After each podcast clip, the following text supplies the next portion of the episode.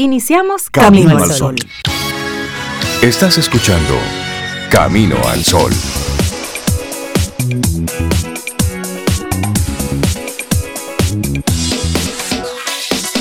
Eso, mitad de semana. Me gustan los miércoles. ¿Te gustan? Sí, y los jueves y los viernes y los sábados. Todos los días. Sí, sí, sí. Sí, hay que Incluso el pobre lunes que ha sido tan vilipendiado. No, no, Mira, no. si tú supieras que a mí me gusta el lunes. A mí me gustan los lunes. El lunes es como inicio, comienzo, Yo no puedo arranque. decir lo mismo. No puedo Sí, a mí me gusta el lunes.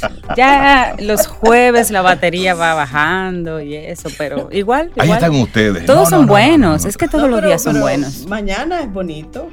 Mañana es bonito. 24, ese es muy bonito. 24 Hoy es bonito, Sobeida Sí, Ramírez. cada día es bonito. También, sí, sí, sí. Ahora, cada quien es dueño de lo que dice. Cada quien es dueño de sus palabras. Y sí, también de lo que calla. Pero vamos a quedarnos en esto de que cada quien es dueño de lo que dice. Porque yo digo lo que digo y tú escuchas lo que escuchas.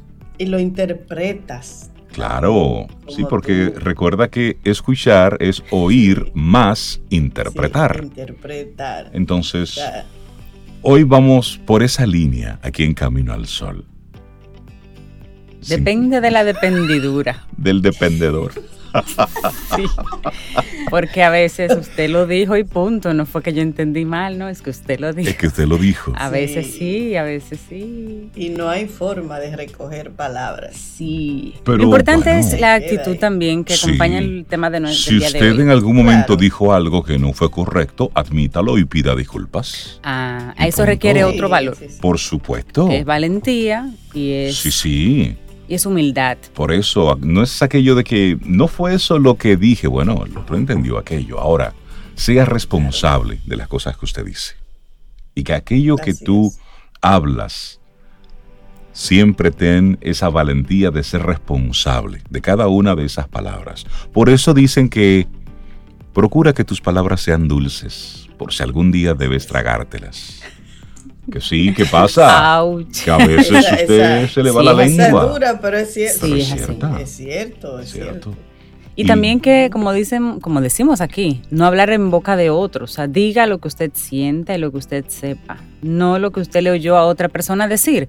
Porque las circunstancias siempre son personales y hay O un sesgo póngalo- personal. O póngalo en su contexto. Claro en una sí. ocasión, fulano de tal dijo, ah, ok, Claro. que correspondía a su realidad de ese momento, que te Sí. puede funcionar en tu presente, pero no necesariamente es una idea tuya. Y es ahí donde es. el pensamiento crítico recobra importancia. Hay personas que tienen mucha información, mucha data en su cerebro, son, tienen muy buena memoria y pueden presentarse como muy conocedores de, pero realmente lo que tienen son las ideas, los pensamientos de otro No, que lo hacen botella, suyos. Una, una botella. botella. Ahora tenga, no, tenga usted sus propios pensamientos, que Su tú piensas criterio. sobre su, su propio criterio sobre la vida. Claro. Así es que hoy Claro. ese es el tema que queremos proponerte. Cada quien es dueño de lo que dice, cada quien es dueño de sus palabras. Y la actitud camino al sol para hoy, Sobe, ¿cuál es? Mm, Bueno, esa, esa a mí me encanta. eh, siempre tiene uno que tener eso presente. Decir lo que se siente y no lo que otros quieren. Claro, Mm. eso Pero me gusta. decir lo que se siente, vamos a utilizar a don Miguel Ruiz. Ajá, Sé impecable con tus palabras. sé Sé impecable. impecable. Sí, eso me Porque encanta. eso- hay gente, tú sabes, que no tiene filtro. Pero hay que decir lo que uno siente, pero siendo impecable con cada una de las palabras. Sí, Y si a usted le cuesta trabajo pedir disculpas cuando mete la pata, pues entonces no la meta y tenga Mucho mucho, cuidado con lo que dice. Así es que arrancamos nuestro programa Camino al Sol, hoy cuidando nuestras palabras, siendo sí responsables con lo que decimos, dueño de lo que callamos. Arrancamos nuestro programa Camino al Sol. Tenemos nuestros invitados que como cada día nos comparten esos, esos buenos temas, que son buenas palabras, que tienen como única intención poner en ti buenos pensamientos que se deriven en buenas actitudes, en buenas acciones. Así es que arrancamos nuestro programa Camino al Sol recordándote nuestra página web caminoalsol.do y también nuestro número de teléfono de WhatsApp en el cual estamos conectados en ese uno a uno de forma directa. Claro, te recordamos que es el 849-785-1110. 849-785-1110 y nosotros aquí siempre contentísimos de tantos mensajes bonitos que nos llegan por esa vía. Así que de verdad muchísimas gracias por ese amor, ese cariño que llega y que se recibe. Arrancamos nuestro programa Camino al Sol. Buen día. Es momento de reflexión. Camino al Sol.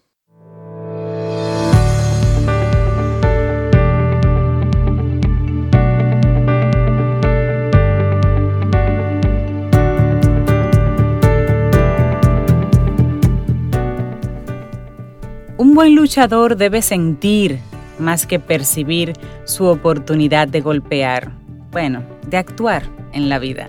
Y esto es del Tao del Jet Kundo de Bruce Lee. Seguimos camino al sol, momento para que juntos reflexionemos cómo sentirte más capaz. Hablemos ahora del el poder personal. Cuando el poder personal está presente, también está presente la autoeficacia o el locus de control.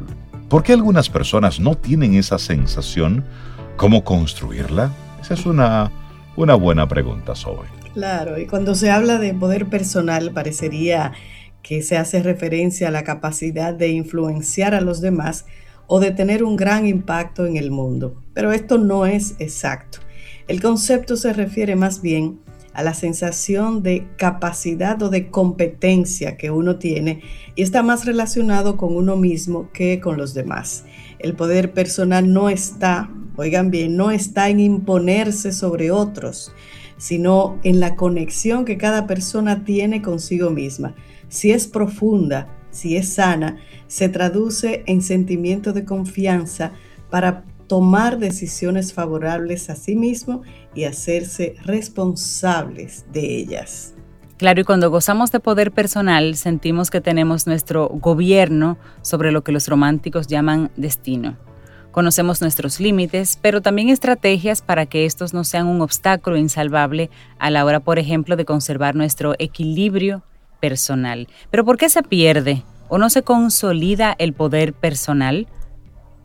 Bueno, lo saludable es que las personas tengan un sentimiento de competencia bien arraigado, que sea sólido. Por desgracia, esto no siempre sucede y las razones son varias. Hay situaciones que minan o deterioran el poder personal. Los factores que lo suelen producir son los siguientes. Experiencias de infancia, sucesos traumáticos sin elaborar, también el autocondicionamiento, es decir, estos factores anteriores que mencionaba definen en gran medida las cosas, pero esto suele ser reforzado a través de creencias e ideas que la persona refuerza continuamente. Un no puedo, no seré capaz, un necesito ayuda, etc. Pero, ¿cómo recuperar entonces, Zoe, el poder personal?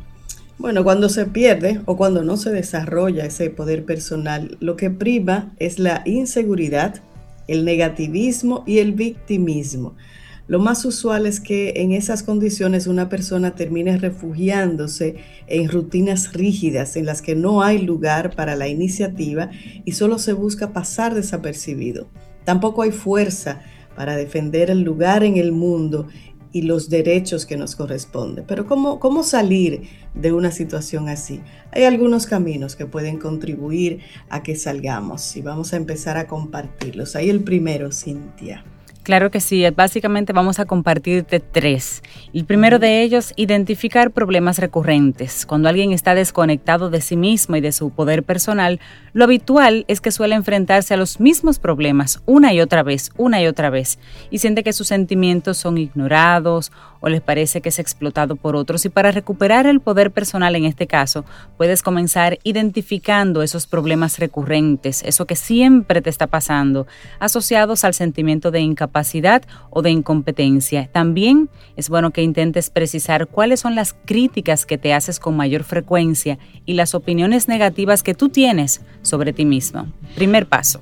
Mm, bueno, bueno, bueno. Tú sabes que eso de los diferentes pasos yo quiero saltarlo y llegar a resumirlo en una sola expresión. Invierte en ti. invierte en tu desarrollo. Es ahí, invertir en ti, esa es una gran idea. Hablamos de inversión, de tiempo, de dedicación. Comienza aprendiendo algo que sea valioso para ti. Elige una actividad que te guste, que no te demande demasiado al principio. El aprendizaje de algo nuevo te hará sentir más capaz. Una vez te sientes capaz, te sientes útil, las diferentes piezas van cayendo poco a poco como una especie de, fichas de un, de un dominó. Esta es una reflexión que te compartimos escrita por Edith Sánchez cómo sentirte más capaz, el poder personal. Sí, sí, sí. Y hay una persona que, que creo que se sintió así, como con, con ese sentirse capaz. Sacó ahí mucho de poder personal, dejó su tierra, dejó República Dominicana muy tranquilo, que estaba él aquí en gozo, en paz.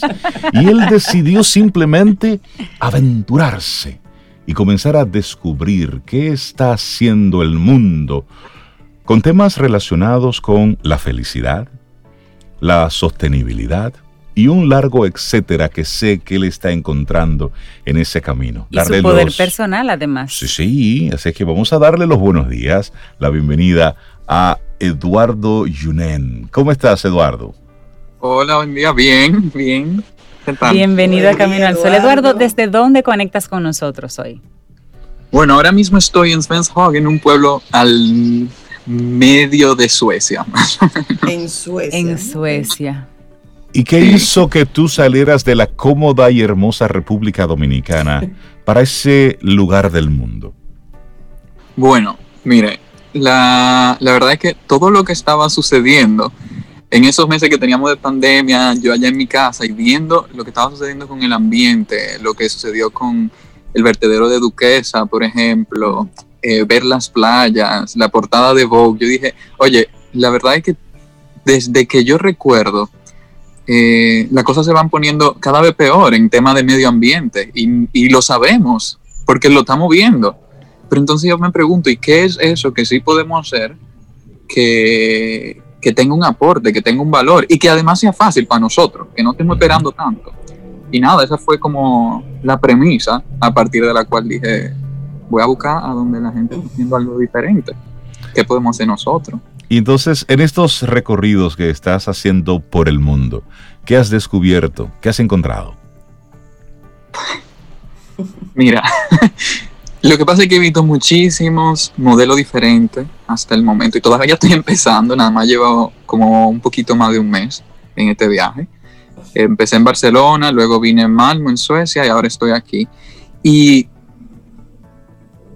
mira, lo que sí me he dado cuenta es que todo va de alguna manera muy ligado a la alimentación. Hay otros factores, pero por alguna razón todo el mundo apunta a la alimentación, apunta sí a, cómo utilizamos nuestra ropa, eh, que compramos de más de lo que necesitamos, esa es una de las cosas primordiales, pero todo el mundo me apunta a cómo nos estamos alimentando. Y yo creo que lo, que lo primero que podemos hacer, y mira que yo siempre he sido vegano desde hace mucho tiempo, pero nunca había tomado el tema de ser vegano como para para hablar de eso y convencer a la gente. Pero ahora desde esta otra perspectiva yo me he dado cuenta de que una buena parte del impacto ambiental que tenemos tiene que ver con qué comemos. Y cuando optamos por una dieta vegana, estamos disminuyendo muchísimo las emisiones de CO2 que hay.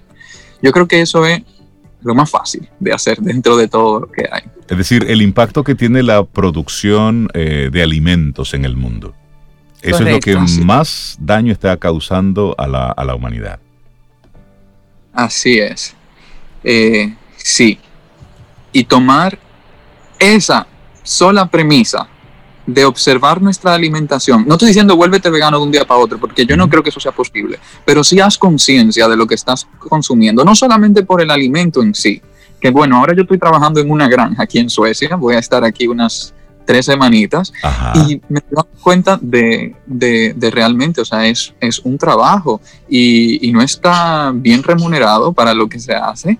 Eh, es súper chulo porque tú estás todo el tiempo ahí en contacto con la naturaleza y este clima es muchísimo más favorable que el dominicano. Mira, ¿y, qué, tú eh, estás, qué tú estás haciendo en la granja? ¿Cuál es tu trabajo en la granja ya? No, mira, de todo. Eh, este es solamente mi tercer día. De hecho, ahora voy a la segunda tanda del día de hoy. Y sacar mucha zanahoria. Hay muchas órdenes. Por ejemplo, hoy en la mañana hicimos una orden de unas eh, bueno, en el día entero de hoy tenemos que sacar aproximadamente entre 300 y 400 zanahorias. Eso solo zanahoria, ¿eh? Pero también kale, eh, eh, habichuelas, habas, eh, tomate, pepino, cambiar la tierra, sembrar nuevas plantas, todo eso yo lo he hecho en estos tres días. Mire, Eduardo, tú, digamos tu periplo por allá, por, por esos países, ¿cuáles países más o menos te faltan? ¿Qué, ¿Y qué tú esperas tener al final como, como aprendizaje y, para traer a nuestro país? Claro, mira, eh, el plan era por toda Escandinavia. El tema del COVID lo complicó un poco. Entonces, estoy reenfocando todo lo que tenía para hacerlo en Suecia, que es el único lugar donde puedo estar en el momento. Ya puede ser que después cambie la vamos a ver. Entonces, me quedo en Suecia por mucho tiempo. Eh, por suerte aquí hay muchas alternativas, he visto muchas cosas que, puedo seguir descubriendo y hasta el momento ya he descubierto muchísimo. ¿Qué quiero sacar de aquí para llevar allá? Eh, que ya estoy empezando a descubrir incluso opciones de qué está haciendo la gente. Y yo no quiero encontrar qué es lo que está haciendo el gobierno de Suecia, ni las empresas privadas de Suecia, sí negocios pequeños, que de hecho ya he encontrado algunos, que han tomado una perspectiva muy diferente sobre el tema de zero waste o eh, disminuir la cantidad de residuos. Eh, iniciativas como esta, iniciativa también de cómo eh, hubo un evento que me encantó, que era un clothing swap, o sea, tú llevabas la ropa que ya tú no ibas a usar. Y, y se hacía como una reunión entre mucha gente que igual llevaba sus ropas, intercambiaba. Yo quiero llevar ideas como estas ideas que no necesiten mucha energía de nosotros para empezar, pero que sí están generando un impacto. Y como dices, que no es una idea que le toca al gobierno poner en práctica, sino a nosotros, los ciudadanos, que es un tema de una pura decisión. Exactamente, sí, es decisión. Y es darse cuenta de que incluso cuando estamos tomando, eh, nos empoderamos de esta manera. Eh, a pesar de que sentimos que estamos invirtiendo tiempo, realmente lo que estamos haciendo es ganando tiempo porque invertimos muchísimo más, bueno, gastamos muchísimo más tiempo cuando ponemos energía en esos factores externos, en tener que trabajar extra para cubrir los costos de la comida, de la ropa, cuando realmente ya dentro de nosotros, lo que yo poseo, lo que tú posees, lo que todos los otros poseen, eh, ya hay un capital. Y si ya yo voy a dejar de usar eso, ¿por qué no dártelo a ti que quizá lo puede usar? Hay una palabra eh, no me la sé todavía porque es en sueco, pero me llamó mucho la atención, porque la palabra posesiones en sueco, eh, tú la puedes dividir en dos palabras, y una quiere decir como el objeto que posees y la otra quiere decir compartir. Y está interesante cómo esta palabra que quiere decir posesiones, si tú la divides, también habla de cómo lo que yo poseo lo puedo compartir contigo. Y solamente desde ahí estoy empezando a ver Claro, claro una mentalidad diferente. Mira, y finalmente, porque sabemos que tienes que ir a sacar zanahorias ahora, porque ya te están haciendo seña. Eh, ¿Cómo sientes tú que esta experiencia que estás teniendo está, está impactando en tu vida? Lo que tú estás viendo, lo que tú estás haciendo. ¿Qué siente Eduardo con esto que estás, que estás experimentando? Bueno, mira. Personalmente ha sido una aventura independientemente de las cosas que he descubierto para el proyecto, em, eh, es un redescubrimiento. No solamente de, todo lo que podemos hacer, de todas las opciones que están a nuestro alcance, sino también de, las cosas que yo puedo hacer y que pude haber hecho y estaban a mi alcance y no me daba cuenta. Em, yo me siento, la verdad, todos los días súper emocionado, súper feliz. El que me está viendo en Instagram ve que estoy tirando al agua fría cuando puedo. Eh, experimentando, viviendo aquí con la naturaleza. Cuando estaba en la ciudad también es como esa, esa, esa emoción de, de, sorpresa todo el tiempo, de conocer a la gente y ver que la gente está tan abierta a compartir contigo, a recibir. Me han dicho que yo, he, que yo he sido muy suertudo porque los suecos me han recibido en toda parte como en su casa. Yo te iba a preguntar si tú estabas allá conectado con algún dominicano que viva en Suecia. No, nada. No, nada. Listo. Buscándome. Pero es mejor mucho de lo que los suecos viven. ¿eh? Mira, y la gente que quiera seguir tu experiencia a través de las redes, ¿cómo, cómo conecta ahí? Sí, mira, me pueden seguir en Instagram, que es donde realmente estoy compartiendo la mayor parte de todo.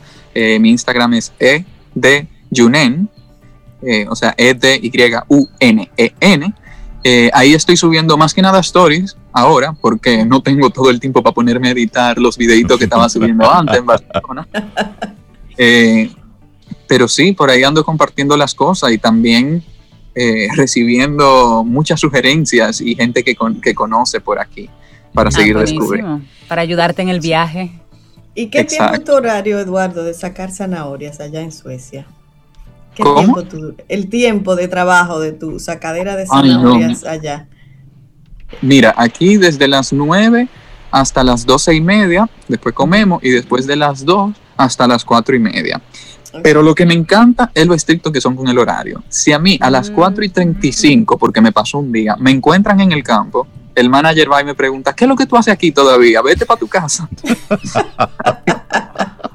o sea, cuando estamos trabajando, estamos trabajando, pero el tiempo libre se respeta. Se respeta. Eduardo, vaya a trabajar, que no queremos que tenga problemas con nosotros.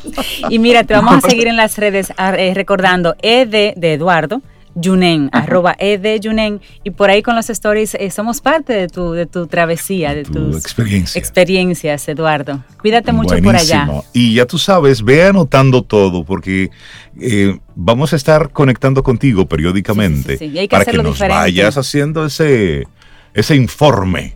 Estás oficialmente nombrado como corresponsal de Camino al Sol en Suecia. Tú sabes que tenemos Camino al Sol oyentes en algunos países, así que si hay algún Camino al Sol oyente que tenga contacto con Suecia, con suecos y demás, y quiera darle un apoyito en este recorrido a Eduardo, pues que sea bienvenido, que conecte con nosotros para conectarlo con Eduardo, señores, porque él tiene que comer, dormir, vivir. Claro, además. no solo de zanahoria vive el hombre. No, y, está teniendo una, una, experiencia de vida. Claro que, que yo sé que con esa transformación personal tendrá un impacto en otros. Gracias, Eduardo. Muchísimas gracias y un abrazo. ¿eh? Bye bye. Un abrazo. Cuídate mucho. Lindo día. Igual. Mira bueno, y acá, qué interesante eso. Sí, Cosechar zanahorias, sacar zanahorias en, en Suecia. Sí, pero el impacto que, eh, que tiene eso... En lo eh, personal. Sí. no es la zanahoria, es la vida, es la experiencia, es lo que... Claro, y como él dice, lo que él ve y lo que trae. Le, ha abierto los ojos, ha abierto su corazón a ver y mira que es un chico eh, medioambientalmente ya muy, muy responsable. Desde aquí él era esta persona que limpiaba playas. Sí, e-, Eduardo aquí es, es conocido por mucha gente como instructor de, yoga, de meditación. Eh, pasó por el, por el mundo audiovisual también, muy involucrado con esas cosas. Pero tiene esa, esa inquietud de ver que, hay un poquitito más allá. Y sí, aquel que tiene la oportunidad de salir de las fronteras, de tu espacio cómodo y ver lo que está sucediendo en otras partes, eso es una experiencia que enriquece. Y ahí, aquí hay una reflexión de Mark Kaiser que tiene como título Vivir con menos para vivir con más. ¿Les parece si lo compartimos? Muy apropiado para el día y para la conversación con Eduardo. Bueno, el, bueno, este Max Kaiser ya lo mencionaron y vamos a mencionar un poquito de todo entre los tres. Desde pequeño me enseñaron a querer y a buscar más de todo. La vida se trataba de tener más, de buscar más, de querer más.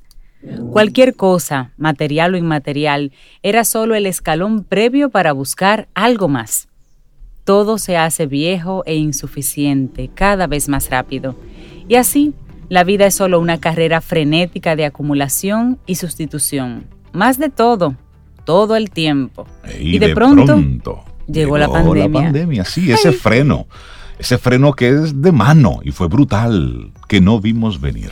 Y la carrera interminable por acumular y sustituir se paró abruptamente. De un día a otro se redujo el espacio que habito, el número de personas con las que interactúo y la cantidad de cosas que tengo que hacer en un día. En un principio, como muchos, dice Mark, yo imaginaba que sería un simple freno temporal, unas vacaciones en casa. Así pensó mucha gente, un sabático de cuatro semanas. Pronto regresaría todo a la normalidad. Los ahorros alcanzarían, los proyectos podían esperar y la familia iba a aguantar. Pero las cuatro semanas se convirtieron en seis meses. Los ahorros no alcanzaron. Los proyectos, algunos murieron, otros se transformaron y la familia ya está hasta la madre de estar encerrada. Así es, él sigue diciendo, sin darme cuenta tuve que aprender a vivir con menos de todo menos espacio para moverme, menos compromisos por día, menos ingresos, menos gastos, menos diversión y contacto con personas distintas, menos traslados y prisas, menos tráfico y menos contaminación, menos privacidad y menos espacios propios, menos distractores, menos alternativas, menos cosas, menos lujos, menos formalidades. De pronto, dejé de usar camisas, sacos, corbatas y zapatos de vestir, tres cuartas partes de mi closet de ropa quedaron olvidados. Dos o tres pantalones, unas playeras y unos tenis empezaron a ser suficientes para recorrer la casa con las mismas personas de siempre, para hacer lo mismo de todos los días. Y las cosas acumuladas por años empezaron a estorbar. Los espacios de la casa, que antes eran solo lugares de paso, se convertían en espacios vitales, lugares para estar y pasar muchas horas, y no solo esquinas que adornan y embellecen. Habitar empezó a ser más importante que acumular. Vivir empezó a ser más importante que sustituir y renovar. Existir y resistir empezó a ser más importante que presumir y enseñar. La vida se hizo más lenta, más monótona, más repetitiva. Bueno, muchas personas que parecían imprescindibles en mi vida simplemente dejaron de existir. Decenas de cosas que parecían esenciales en el día quedaron guardadas en un cajón.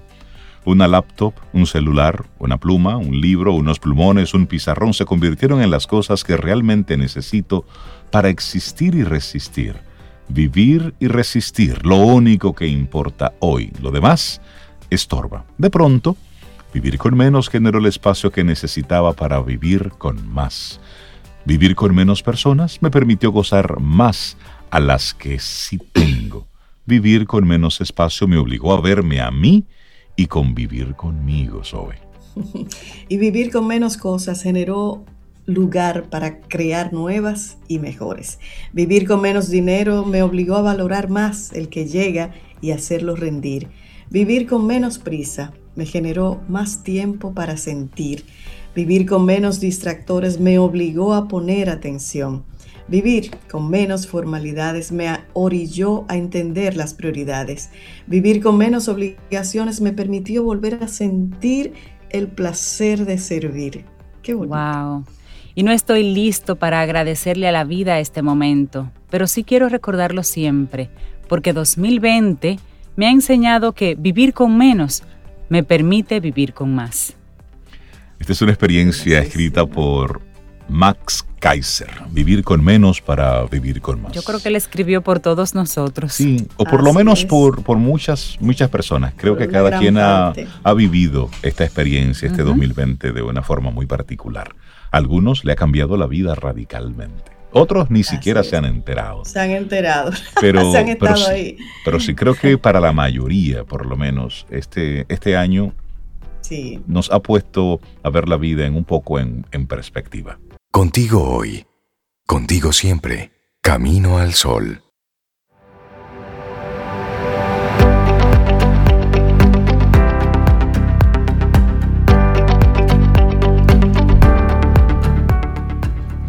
Decir lo que sentimos, sentir lo que decimos, concordar las palabras con la vida. Séneca. Continuamos Camino al Sol, miércoles, mitad de semana 23 de septiembre. Seguimos aquí conectando con, con gente chévere, con gente bien, con gente que tiene cosas que compartirnos y aportarnos. Sí, por supuesto. para que, que cuando usted abra la boca, ¿eh? lo haga con propiedad, con responsabilidad, porque recuerda cuál es nuestra, nuestro tema para el día de hoy. Cada quien es dueño de lo que dice, dueño de sus palabras y la actitud camino al sol, es decir, lo que se siente y no lo que otros quieren. Así que le Así damos los buenos días, la bienvenida a Caril Taveras de Ideox para hablar de, de los líderes que tienen un flow. Hola, Caril, buenos días. Hola, Karil. Flow. Y yo me impulsé hoy para este tema. Ella vino en flow, sí, practicando el tema. Sí, los mejores líderes tienen flow. Así que anota por ahí para ver si tú eres un líder o tienes que ponerle un poquito más de flow a tu vida. Flow. Miren, la verdad es que hola a los tres y a los Camino al Sol oyentes. Ustedes saben que me encanta este espacio. Así que con esas eh, intro que hace Rey, pues yo voy a venir por lo menos tres veces por semana para levantarme el ánimo. Así que anoten, ahorita anota eso ahí. Pues bueno, déjenme decirle que nosotros siempre publicamos en nuestras redes y ustedes también lo que vamos a compartir en estos espacios. ¿Cuántas personas me han escrito diciéndome, ¿cómo así, Karil? Que los líderes tienen flow. O sea, te pusiste en argot popular. Eh, y otros que no lo sabían me comentaron que son expresiones del hip hop.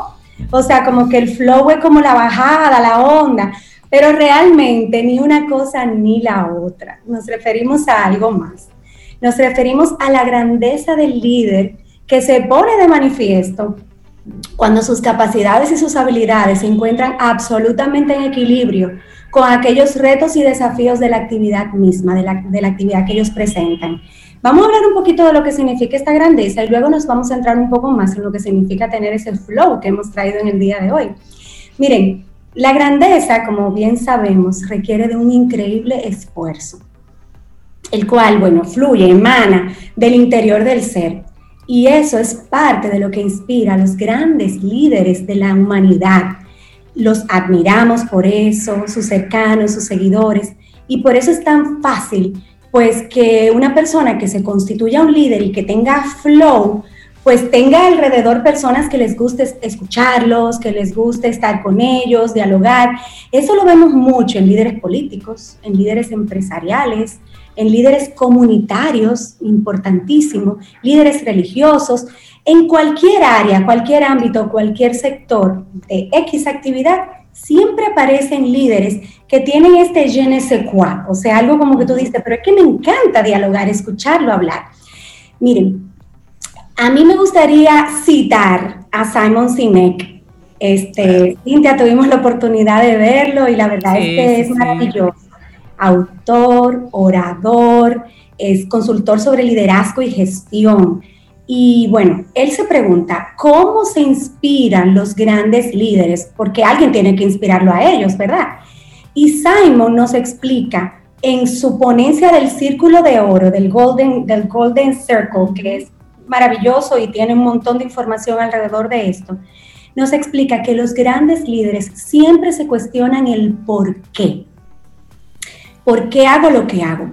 No nos dicen la forma en que lo van a hacer, más bien por qué lo están haciendo, el reason why, el corazón, la médula, ese núcleo del por qué hacen ciertas cosas. Y es que la razón de ser y de hacerlo es lo que los inspira a más. Miren, eh, esto del líder, del líder con flow y demás es un estado de conciencia radical que ya está siendo estudiado o fue estudiado por científicos y se le llama flow o estado de flujo en español. Eso es un estado subjetivo que las personas experimentan. Oigan esto, qué interesante. Cuando están completamente involucradas en algo, hasta el extremo de olvidarse del tiempo, hmm. la fatiga y todo lo demás, excepto la actividad en sí misma. Te veo hacer así, Cintia. Sobeira sonríe. Yo, yo vivo con uno así.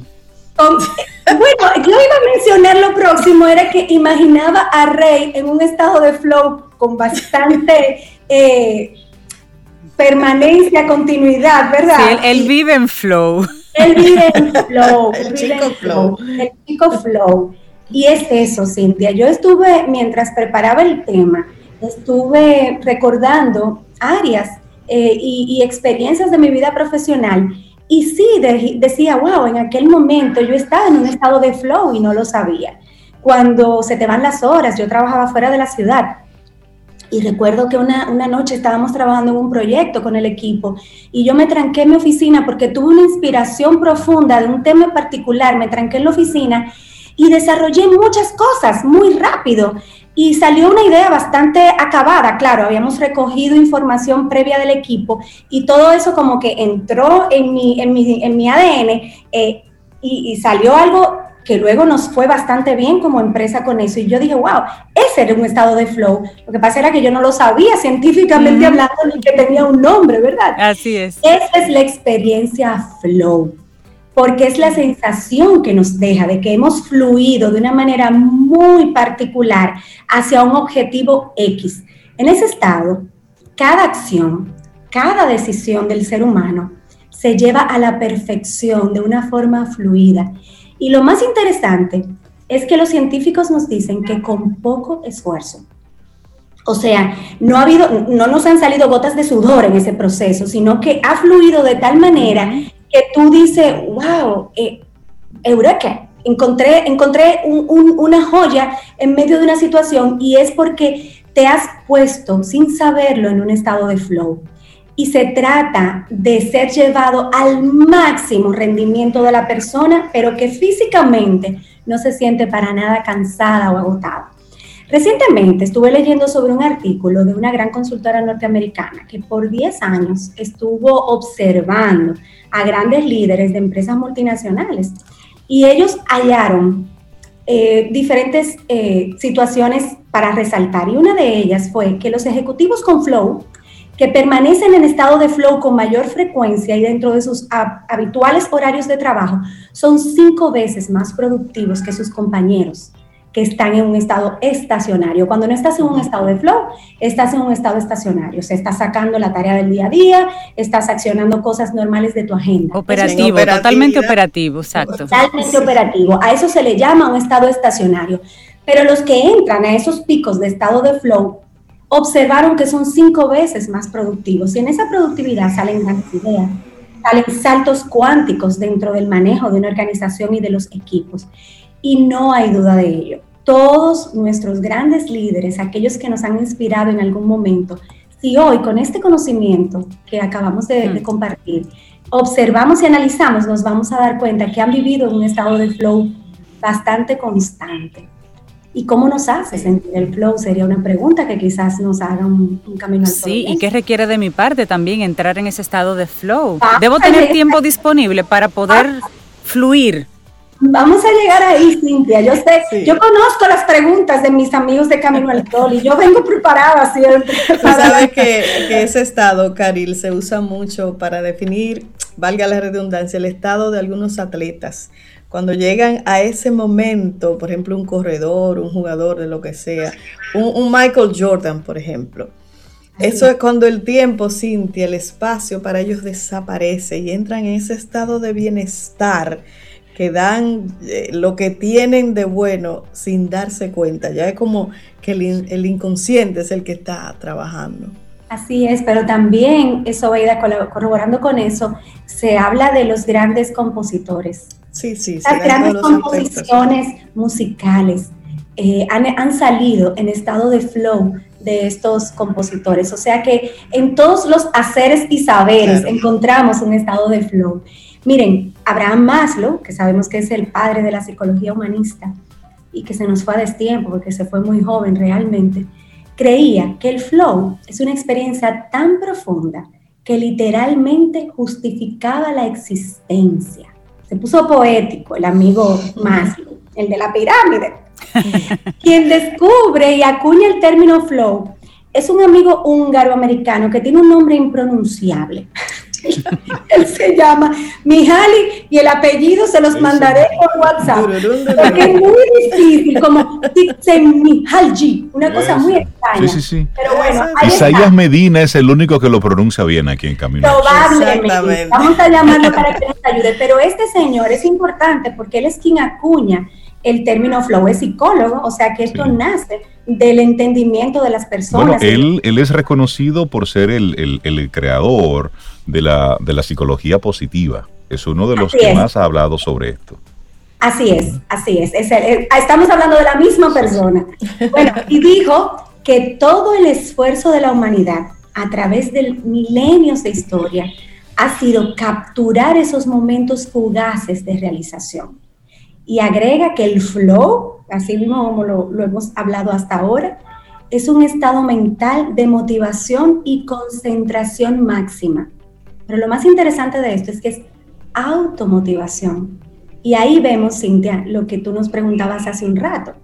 Antes de nosotros pasar a ese siguiente concepto, me gustaría contarles que para mí es como un espejo con el grit de Angela Duckworth, un libro maravilloso que, bueno, ha tenido sus detractores, pero a mí realmente me ha gustado mucho porque yo soy creyente de lo que ella comenta y es que es posible desarrollar el grit, pasión y perseverancia, que es ese índice que tienen aquellas personas que exceden en cualquiera de las áreas donde ellos se desempeñan o se desenvuelven artísticamente, de forma deportiva, profesionalmente.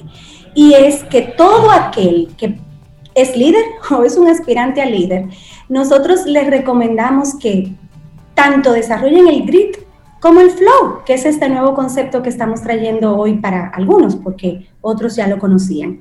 Miren, las habilidades más importantes que todo líder en cualquiera de sus estados, ¿verdad? Debe desarrollar. Pero si queremos pasar a ese estado de flow, lo debería desarrollar en altos grados para poder dirigirse en esa dirección. El número uno está la resiliencia. Y eso lo hemos tenido que practicar todos en esta pandemia, de alguna manera. La inteligencia emocional. No podemos permitirnos que las situaciones externas nos abatan a tal punto que nos impidan seguir fluyendo en la dirección de nuestros objetivos y nuestras ideas. Pericia. Debe ser alguien que domina aquello en lo que está trabajando. no puede ser un, un recién enganchado en la tarea, porque para esto el estado mental hace uso del conocimiento que tiene y lo pone al servicio del momento, pero si en adición tiene que ir aprendiendo, pues se pierde ese, ese, ese estado mental de, de pasividad, tranquilidad, conexión con consigo mismo, ¿verdad? Debe ser un ser que se considere y sea realmente un gran gestor emocional, tanto personal como de su entorno, porque van a venir las interrupciones, van a venir las situaciones adversas y debe poder gestar emocionalmente lo que está sucediendo a su alrededor. Debe tener un alto gusto por los retos. Hola, Rey. ¿Te gustan los retos? Are you talking to me? Creo que sí. Este tema creo que lo preparamos un poco como para dialogar con un café tuyo. Debe ser un ser disruptivo y yo agrego empedernido disruptivo de su entorno. Totalmente.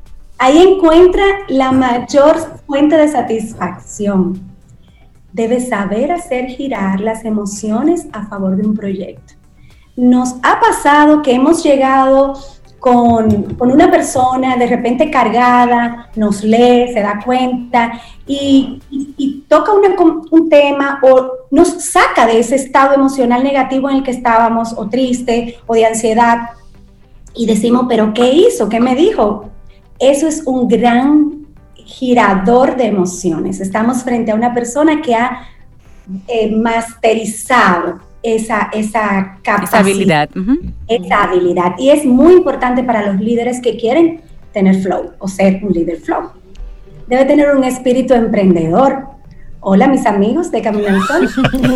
¿Cómo estás?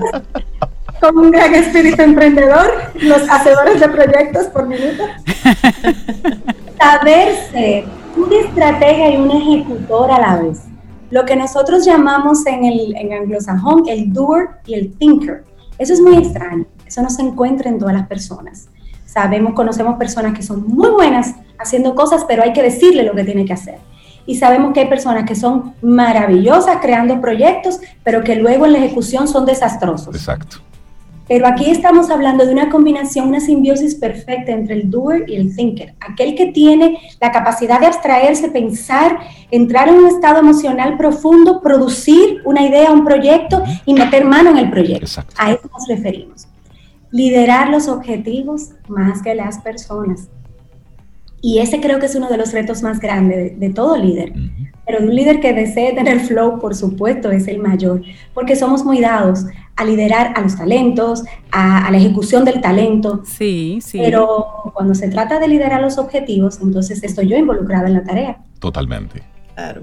Y ahí tenemos una situación que tenemos que observar. Y por último, y no menos importante, tener grit. Yo creo que ese es un tema, el del grit es un tema para, para un, un para un programa, programa. para un programa, sí, así sí. que ya te invito a prepararlo. Exacto. Así será. Laurita, anótate este por ahí. El poder de la pasión y la perseverancia. Y cuando hablemos de eso, vamos a ver cómo ella logra, Ángela, logra descubrir este concepto, que luego nos damos cuenta que ciertamente es, como decía este Sobeida hace un rato, lo que mueve a los grandes atletas. Y personas que no se suponía que excedieran en la vida porque sus condiciones naturales o normales no se lo permitían, exceden. Ahí está el grit, completamente involucrado. Miren, si ustedes me preguntan, Karili, de todo esto que hemos visto, ¿de qué exactamente pudiéramos agarrarnos primero? ¿Por dónde podemos comenzar para comenzar a desarrollar ese estado de flow en nuestro diario hacer? Y no tiene que ser diario, pueden ser momentos, porque es muy difícil vivir en ese estado emocional, porque casi que nos abstraemos absolutamente del entorno, ¿verdad? Sí, pero hay gente que vive ahí, ¿oíste? No, no te creas, él vive ahí, pero él es bastante doer. Rey es bastante doer, él da Sí, mano a la sí, sí, acción sí, sí. constantemente. Sí, o sea, sí, que él sí. puede salir y entrar, salir y entrar. Entonces, quizás Rey nos puede decir si esta recomendación final le ha funcionado en la vida. Y es que para comenzar por algo, yo recomendaría una, una ecuación, la sumatoria de grit primero, de resiliencia segundo y de inteligencia emocional tercero. Totalmente. Totalmente. en estas tres. No hay Totalmente. habilidades duras ahí. No. No hay Totalmente. una sola habilidad dura. Son habilidades blandas. Y lo más interesante de esto es que no se sale a aprender esto en una universidad. Esto se desarrolla a lo interno del ser. Así es. Y los grandes líderes de la historia y los que tenemos en nuestro entorno, cuando vaya- vamos pasando la lista, vemos que tienen absolutamente todas y cada una de estas características. Entonces yo creo que este pudiera ser el, el regalo de cierre de este tema del día de hoy.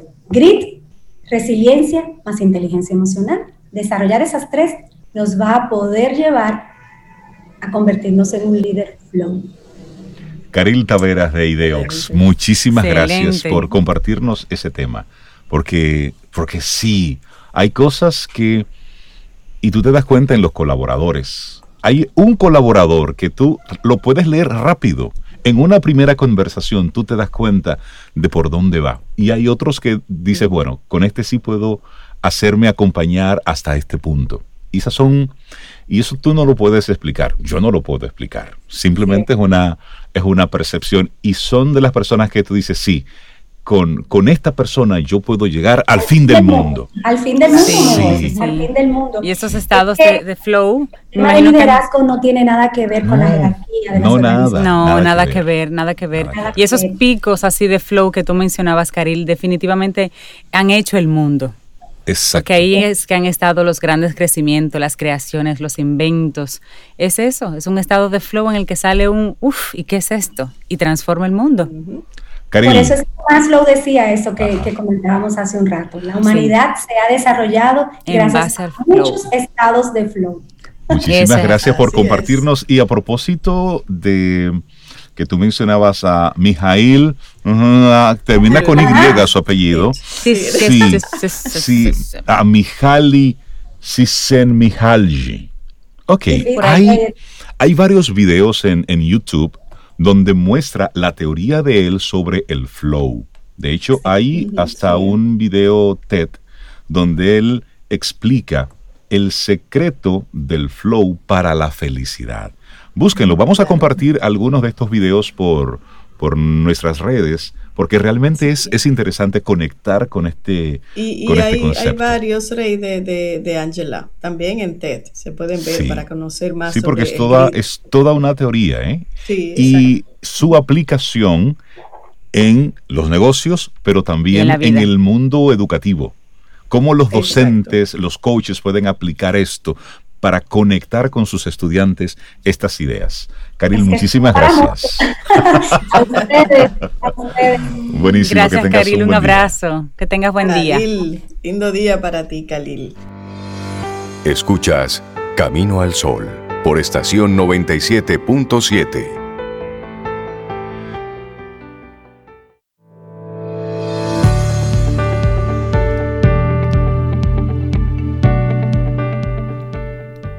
La mejor manera de saber de lo que uno es capaz es pretender que uno puede hacerlo y hacerlo.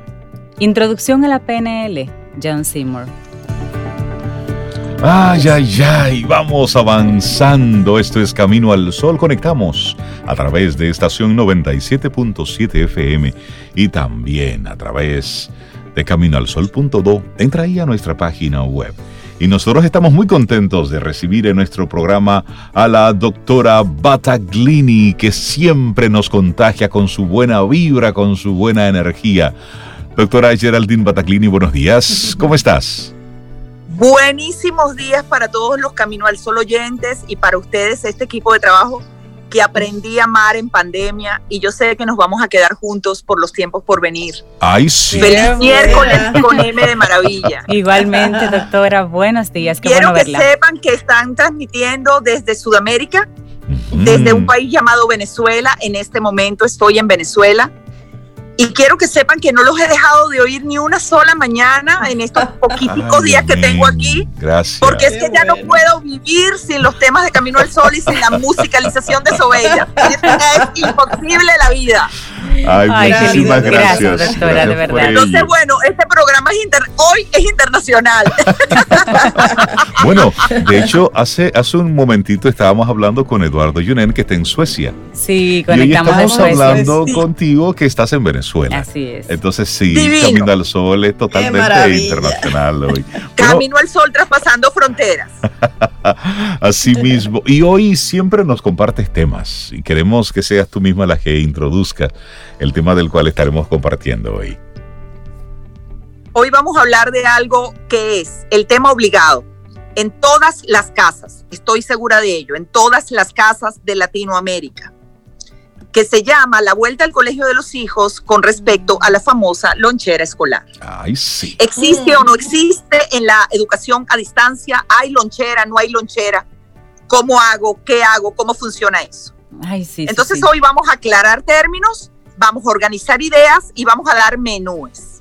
Buenísimo. Excelente. Vamos a comenzar Sí. diciendo, amigos míos, sí, ¿verdad que sí? Es eh, todas las casas. Es un tema para todas las casas. Vamos a comenzar diciendo que el tema lonchera, el, el término lonchera, el concepto lonchera, es otro gran invento de la era victoriana. Yo a la reina Victoria sí me hubiera gustado conocerla en persona, porque ella hizo muchas cosas para el mundo entero que a tantísimos años de su muerte siguen absolutamente vigentes y una es la lonchera.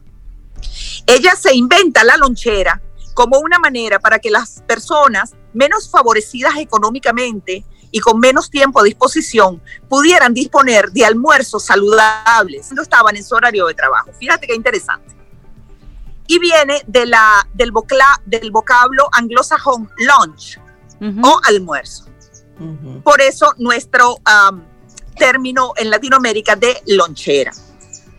¿Y qué es eso realmente? En sus inicios era una caja de galletas o una caja de tabacos. Ok. Las cajas de tabacos que venían de las Indias eran de madera y las cajas de galletas de metal. Así empieza la lonchera. Y no es sino hasta 1935 que se incorpora a los colegios con nuestra famosa y muy conocida figura de Mickey Mouse. Y no es sino hasta la década de los 50 que se introducen las loncheras como tal, metálicas, con agarradera y con dos argollitas que las cerraban. y de ahí para adelante es historia. Hoy día están hechas de materiales eh, generalmente térmicos o que mantienen la temperatura o frío o calor y son elementos que nos resultan indispensables para los niños en el colegio.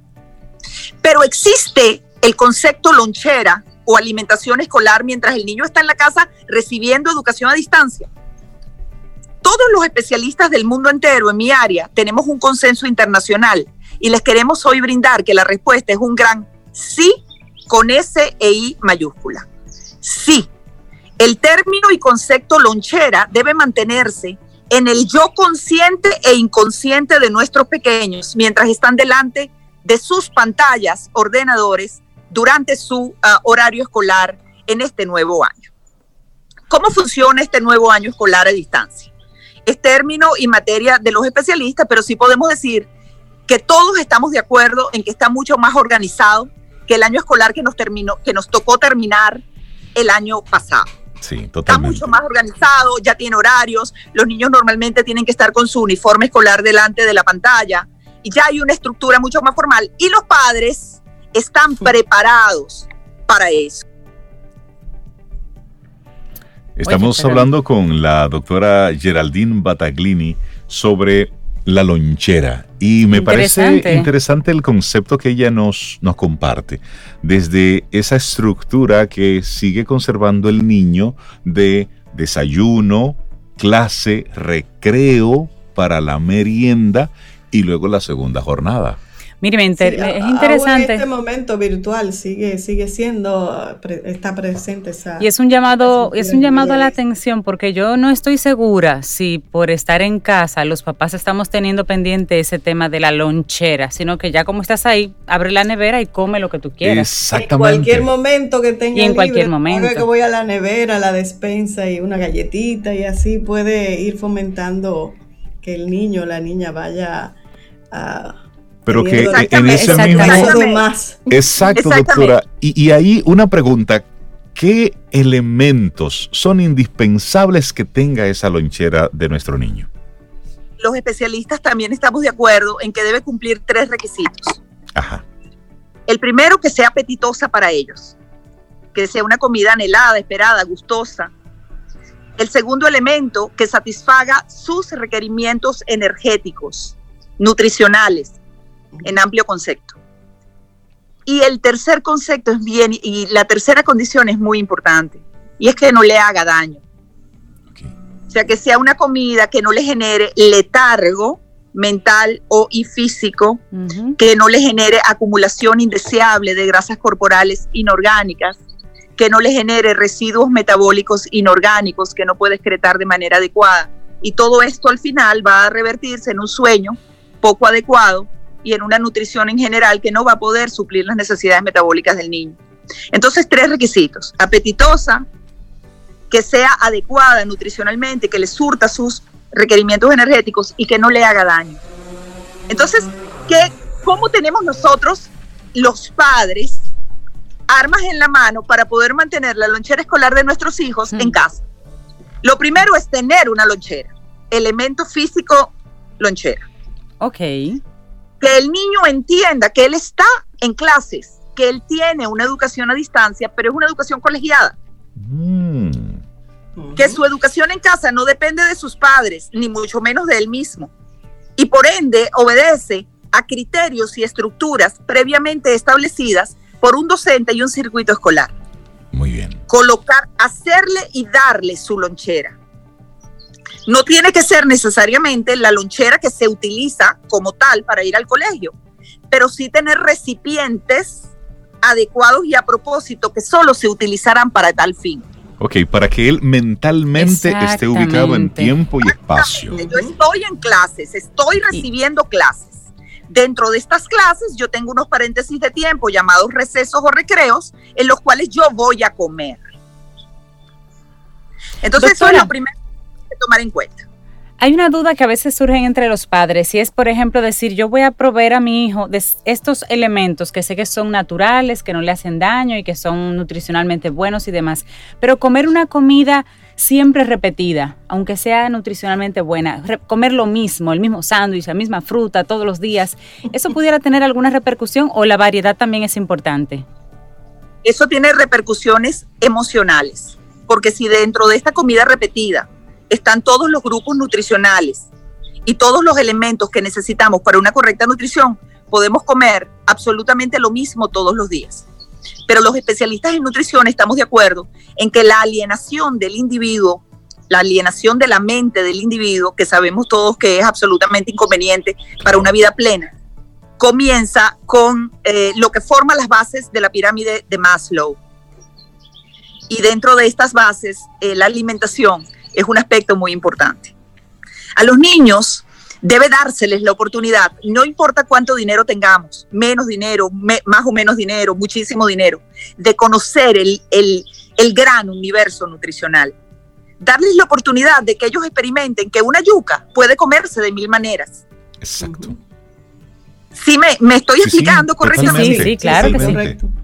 Entonces, la alienación de la mente del niño, para mí, doctora Bataglini, es un aspecto súper importante a la hora de diseñar la alimentación de un estudiante. Doctora, y en esa misma línea quiero preguntarle, ¿ha sido eh, motivo de crítica eh, en varios momentos, como en las cafeterías que están disponibles en los colegios, en las universidades, están llenas de comida chatarra? Están llenas de, comida con un alto contenido mira, calórico. Reinaldo, no me hables, mira, no me hables de eso, porque, no, de verdad, mira, de verdad, de verdad. Este, no, nosotros, hemos hecho, nosotros hemos hecho visitas presenciales, hemos dado charlas, hemos dado cursos.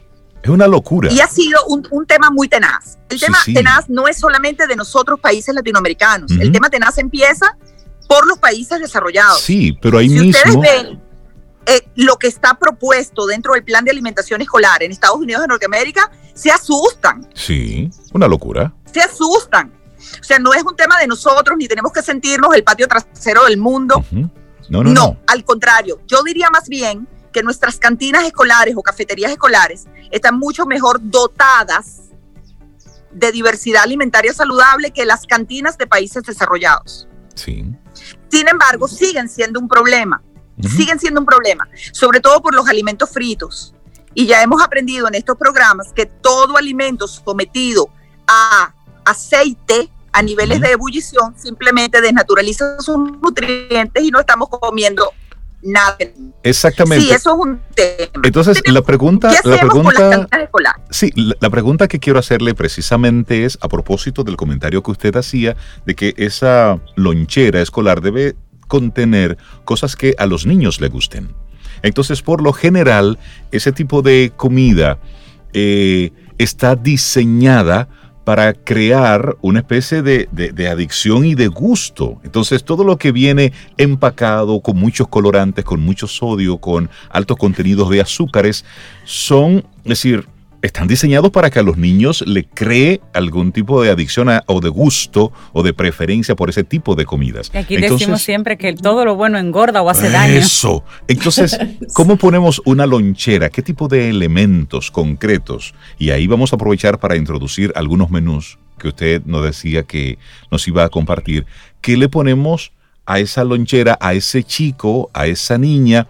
Que estaba acostumbrada a comprar en la media mañana en la cafetería del colegio un refresco, eh, unas papitas, una, unas empanadas fritas.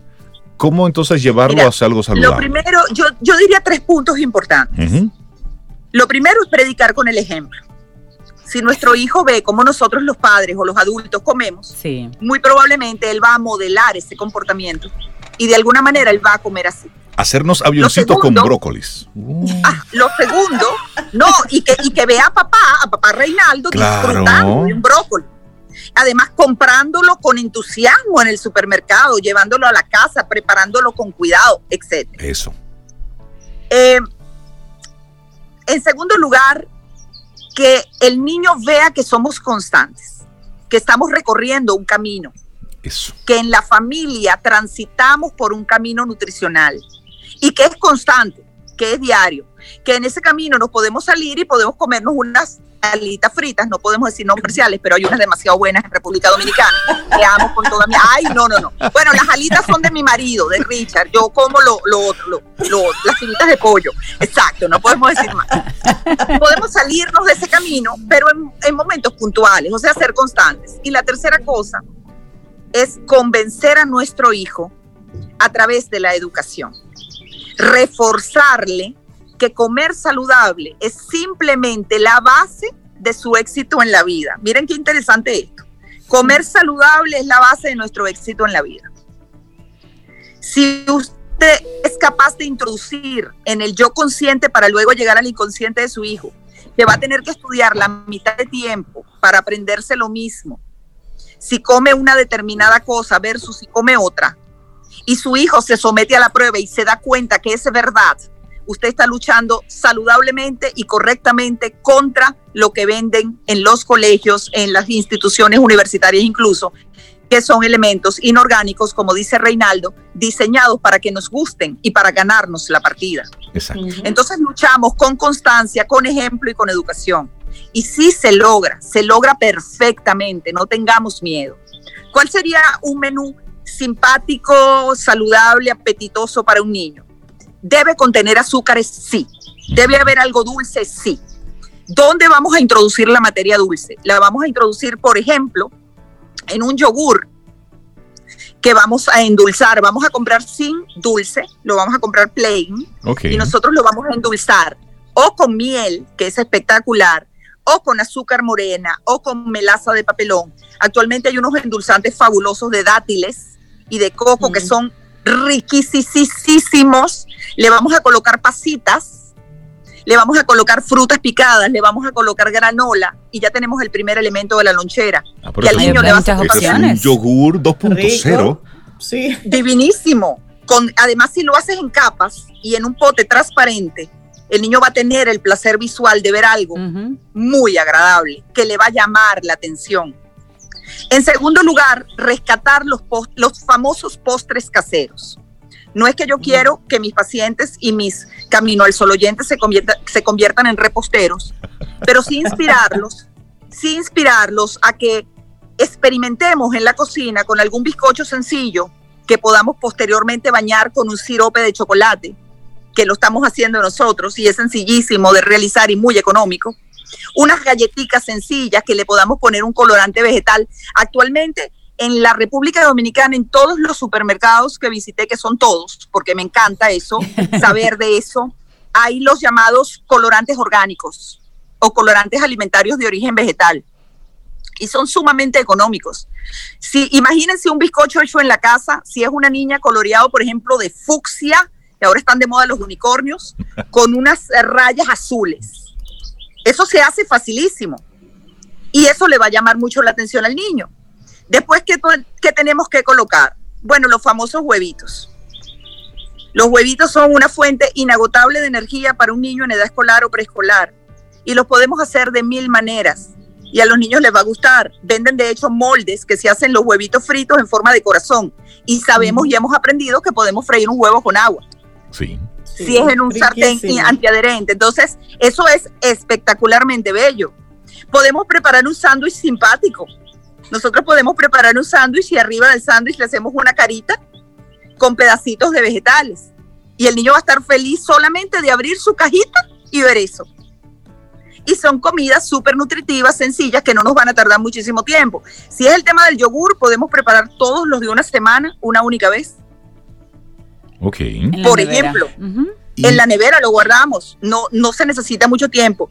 Aunque yo soy de las que cree que cuando nuestros hijos crecen, crecen oliendo los olores y absorbiendo los aromas y sabores de la cocina de casa, se identifican tanto con eso que ellos van a modelar ese comportamiento en toda su vida. Doctora, y ¿Se acuerdan de, la película y el Perdón. ¿De cuál película? Eh, bueno, la película y el libro, por favor, que es un clásico divino, como agua para chocolate. Claro, oh, sí. Les quiero decir que es materia de estudio, les quiero decir que es materia de estudio universitario, y sí es verdad, sí es verdad que las manos que preparan la comida transmiten sensaciones bioquímicas a los comensales que la van a disfrutar. Eso es verdad. Y les recuerdo que la protagonista, y lo dice textualmente, por ejemplo, el libro, creció en los olores de la comida de su casa, en los olores, perdón, de la cocina de su casa. y le cocinaba a su nana. Y eso tiene Y su ella magia. aprendió a amar la Sí, cocina, sí. sí. Ella jugaba Mire, con doctora, los cacharros de la cocina. Y, y ahí le pregunto sobre las cantidades. ¿Qué sería una cantidad prudente? Porque hablamos de, de yogur, un sándwich, un huevo, pero ¿qué sería una cantidad? ¿O cuántas cosas debería tener esa lonchera? Las loncheras normalmente tienen tres elementos. Un elemento dulce, un elemento salado y probablemente una fruta. Siempre tres elementos. Depende de la edad del niño, son las cantidades. Yo les confieso que yo como mamá tengo problemas con eso, ¿no? Porque tiendo a servirle a mi niña, que ustedes saben que tiene ya casi ocho años, gracias a Dios. Vamos, estamos cumpliendo ocho años en un ratito tiendo a servirle más cantidad. Tal vez por el miedo de que no coma suficiente, qué sé yo, tiendo a servirle más cantidad y ella obviamente tiende a dejar en el plato. Bueno, es que ahí no, Si no niño- sirve, Claro. no sirve la doctora, sirve la mamá. No, no, es- exacto, sirve la mamá. Es, yo tengo situaciones con eso. Siempre es mi esposo el que dice, Geraldine, pero eso, es- eso es una porción para adultos. Y tiene razón, y tiene razón. Normalmente las porciones para niños en edad escolar son la mitad de la porción de los adultos. Si es un huevo, es un único huevo completo y dice la Organización de la Salud, la Organización Mundial de la Salud, que los niños en etapa de crecimiento, o sea, hasta los 18 años de edad, deben consumir un huevo al día, todos los días, completo. Entonces sería un huevo. Una porción de frutas. Asumamos que el tamaño de la porción es una banana, un guineo o cambur. Una rodajita de piña, una rodajita de lechosa. O sea, una porción de frutas que quepa dentro de estos vasitos diseñados del tamaño de la gelatina. Allí debería venir, ese es el tamaño de la porción de frutas. Y si hablamos de sándwich, dos rebanadas de pan y el relleno de nuestra preferencia, por ejemplo, una rebanada de queso con una rebanada de jamón, o si lo quieren hacer vegetariano, capas de eh, berenjenas pasadas al horno o calabacines ah, asados a la plancha con, con algún tipo de salsa Eso divina suena bien. Es que la lonchera del niño tiene que ser un acto de creación culinaria. Oíste, la lonchera del niño. Pero el no niño le eres están tú. preparando Pero el la niño- lonchera pero el Sí, al porque niño. él quiere, él quiere. Eh, Pero ya está bien, esto estado niño del yo es válido, me parece perfecto. Me pa- Mira, yo a mi esposo, yo a mi esposo, eh, a veces yo lo, yo lo, lo consiento. Sí, sí. A veces yo pregunto en casa a mi esposo y a mi hija, les digo, mis amores, ¿qué quieren comer hoy? ¿Qué quieren cenar esta noche? Mis amores, ¿qué les apetece? O quisieran que les preparara tal cosa. Sí, el consentimiento es divino a la hora de comer. Eso es claro lindo, que sí. Es eso es bonito. sí. Sí, sí. Me soñé que tú querías comer tal cosa. Mírala ahí. Mira, Doctora, hay una cosa ajá. importante, un, Sí. un tema importante dentro de este tema de la lonchera escolar y es lo que el niño consume antes de empezar clases. El desayuno. Sí, antes del recreo, algo, sí. Mira, es que el, el desayuno es un tema, yo diría en la casa. En la casa cuando es educación presencial. Ahora a distancia estamos diciendo que debemos mantener la estructura. Es antes de que él se siente delante de la computadora. Lo ideal sería que él desayunara, pero hay muchos niños que te van a decir, mira, no tengo hambre. Están somnolientos, están, no están en buena disposición y no comen. Ujú. ¿Qué es ideal? Un batido, una batida, con su leche o similar a leche de vaca, leche de almendras, la leche que utilicemos. Ya saben que yo con el tema del vegetarianismo tengo situaciones eh, ahora en pandemia, ¿no? Yo, el complejo es importante. Pero materia láctea, una fruta de nuestra elección, una cucharada de mantequilla de maní. Y no tenga miedo, métale sus hojitas de berro, de brócoli, no tenga un medio pepino, que el niño ni se va a dar cuenta. Y usted les va a estar dando un aporte de nutrientes absolutamente fabuloso, sí, eso sin contar la fibra.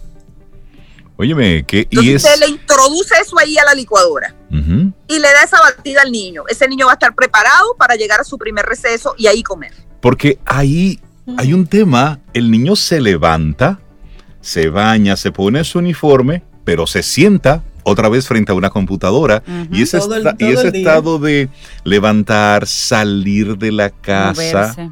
Moverse, jugar un poco con los amiguitos antes de entrar a clase, lo despierta, lo activa, pero Exactamente. ese, ese, pre- ese periodo el niño no lo está viviendo ahora. Por lo tanto, hay que buscar herramientas y los profesores de esa primera hora tienen que tener buenas No, estrategias. espérate, espérate. Y si esa primera hora grande. es matemáticas, espérate, si esa primera hora es matemáticas, Sí que un demanda. niño que no tiene nada en el estómago en 12 horas, ¿qué te va a rendir? Y está recién, Claro. recién salido de la cama. Sí, sí. Son, son retos. Usted le da su batida. Eh, La batida energética de la doctora Bataglini y usted va feliz. La batida levanta muertos.